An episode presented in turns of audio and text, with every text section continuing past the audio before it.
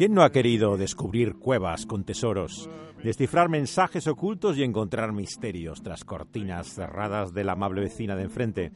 La educación sentimental de muchos de nosotros pasa por las lecturas de verano, de las series de libros de eh, autoras como Enid Blyton. Basta darse un garbeo por una librería para ver cómo estos títulos todavía conviven con Harry Potter, los Juegos del Hambre u otras historias modernas.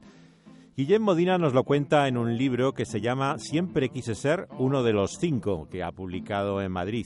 Y Antonio Orejudo también arroja una mirada nostálgica en otra obra llamada Los cinco y yo, en un pasado que ajusta cuentas con la esperanza perdida.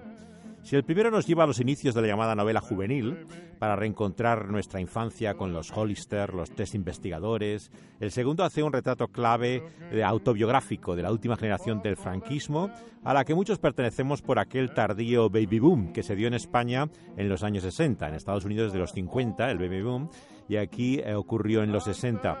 Pasamos de reinos mágicos, piratas, intrépidos exploradores a héroes cotidianos de los 70 chicos de nuestra edad que montaban pandillas en esos veranos interminables de aquella infancia. No es extraño por eso que Orejudo establezca un paralelismo entre los personajes de la ficción y sus amigos reales de la infancia. Y de paso recorre los continuos cambios del sistema educativo, la relajación de las reglas familiares, el progresismo que vino en los 80, los nuevos hábitos que hicieron descubrir la droga, el rock, la moda juvenil. La historia de esta mujer, que lleva el nombre de Enid Blyton, no es nada edificante para aquellos que idealizan los valores familiares de una infancia que no existió tal y como ahora la recordamos.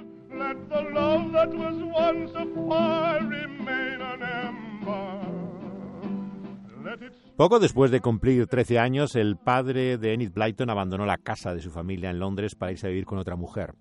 Era un largo matrimonio que habían tenido lleno de desavenencias y desde luego el que va a tener ella tampoco fue mucho mejor. Enid se casó con un editor divorciado el año 24, tenía dos hijos y se volvió a casar luego con un cirujano en el 42. Es el año en que nacen los cinco. Aunque en España no se publican hasta el 65, aquí todo llegaba tarde, ya se sabe, y escribió uno el año 21, en total nada comparable con 753 títulos, 16 al año que tiene nada menos eh, escritos esta mujer. Sus simpáticas historias nos han dejado ese pozo entrañable que relacionamos con la amistad, el amor a la naturaleza, las excursiones llenas de misterios. ¿Quién podía imaginar que esta autora tuviera un lado complejo, oscuro? Dada la bebida, como madre dejaba mucho que desear. Era arrogante, insegura, podía ser bastante desagradable. Fue bastante infeliz y tuvo relaciones fuera del matrimonio hasta con la niñera de sus hijas aunque esto último lo sugiere una biógrafa que se casó con su primer marido, con lo cual no era una fuente muy fiable tampoco de su vida. Pero así que no es extraño que deje caer en su libro vagas insinuaciones como la supuesta simpatía por Hitler que tenía o ideas racistas, porque no dijo nada en una cena en que se habló de ello a finales de los años 30. Bueno, todo un poco peregrino, había que ver la verdad de lo que pasó. Hay visitantes que la recuerdan jugando incluso al tenis desnuda pero no dicen cómo iba su rival, ¿no? Realmente eh, hay cosas bastante difíciles de creer. Lo que está claro es que Blyton escribía para niños, pero no soportaba ni siquiera a los del vecino. Aunque eso no es tan raro, ¿verdad? Eh, cuando a mi madre, que murió muy joven, que era maestra, le preguntaban si le gustaban los niños, siempre me acuerdo que decía que no, que no le gustaba más que los suyos. Y yo que era hijo único, así que pocos niños le gustaban, fuera, de, fuera del que era yo. El amor a la infancia, como todas las generalidades, es a veces una abstracción es lo que produce la nostalgia, ¿no? la idealización de un tiempo que no fue tal y como lo recordamos. La memoria es caprichosa, uno recuerda lo que quiere, ¿no? lo otro preferimos olvidarlo y nuestra infancia perdida, no nos engañemos, a veces es una reconstrucción. Cuando éramos niños nos resultaba extraño eh, leer sobre esos cottages donde desayunaban riñones, eh, ciruelas guisadas, eh, la comida inglesa, ¿no? Todos había jengibre, había un aire vetusto en esos caserones de estilo eduardiano que andaban niños salidos de un internado, controlados por tíos lunáticos, tutores extravagantes, rodeados de mascotas. No se parecía nada a las vacaciones en el pueblo de España o en la playa, pero reconocíamos el deseo de andar libres como ellos, aunque solo pudiese en verano.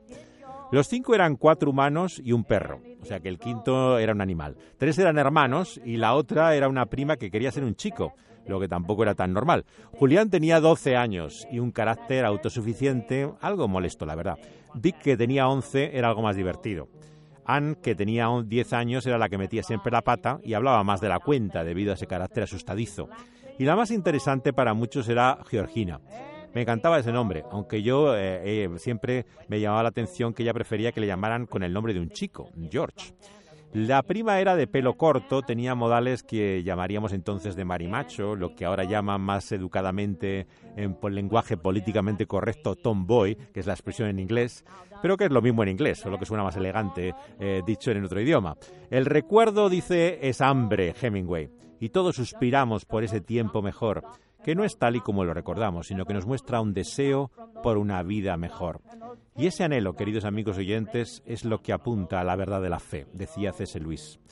Lo identificaba con el cielo, que relacionaba con el cambio de estaciones, los recuerdos de infancia, la sensación de encontrarse en casa. El hogar era algo ausente en la historia de, los cinco. Ellos nunca estaban en casa, siempre estaban de vacaciones o en un internado, pero nunca se dice nada de los padres. Es ese desarraigo también el que les impulsaba la aventura. Como los héroes de la antigüedad estaban siempre en un viaje a lo desconocido. Su travesía no era una huida del mundo, como en la literatura fantástica, ni era tampoco una fuga al pasado, como recordamos ahora las vacaciones de nuestra infancia, sino que era la búsqueda de la emoción, de la pasión por vivir, y a medida que nos vamos haciendo mayores, nos vemos enfermos de nostalgia. Sabemos que es una ilusión intentar evadirse de una realidad que nos resulta gris, molesta, dolorosa. Insatisfechos con la vida que tenemos, nos preguntamos qué hubiera sido si nuestras circunstancias hubieran sido diferentes.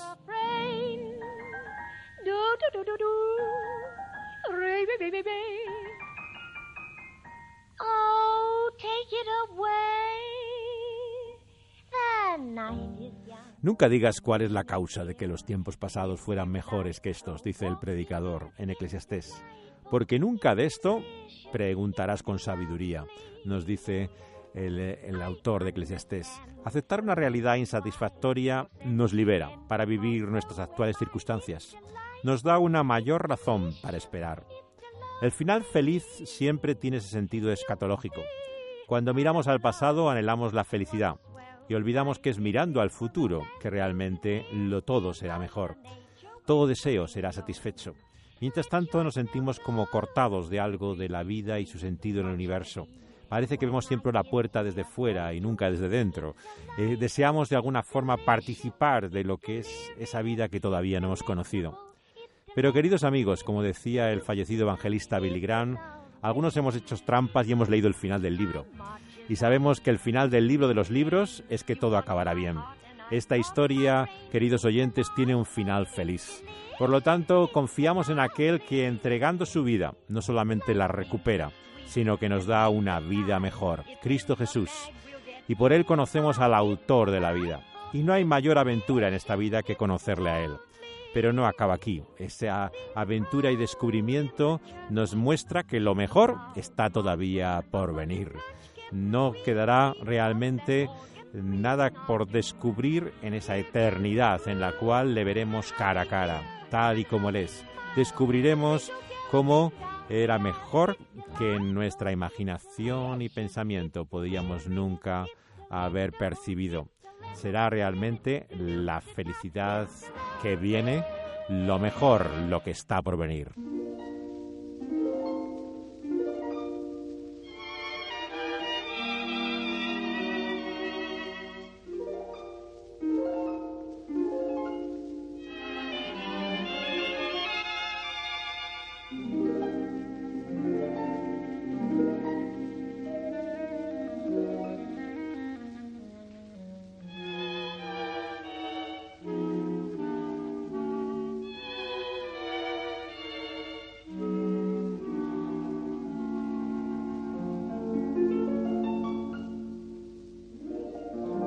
Jour vous m'avez laissé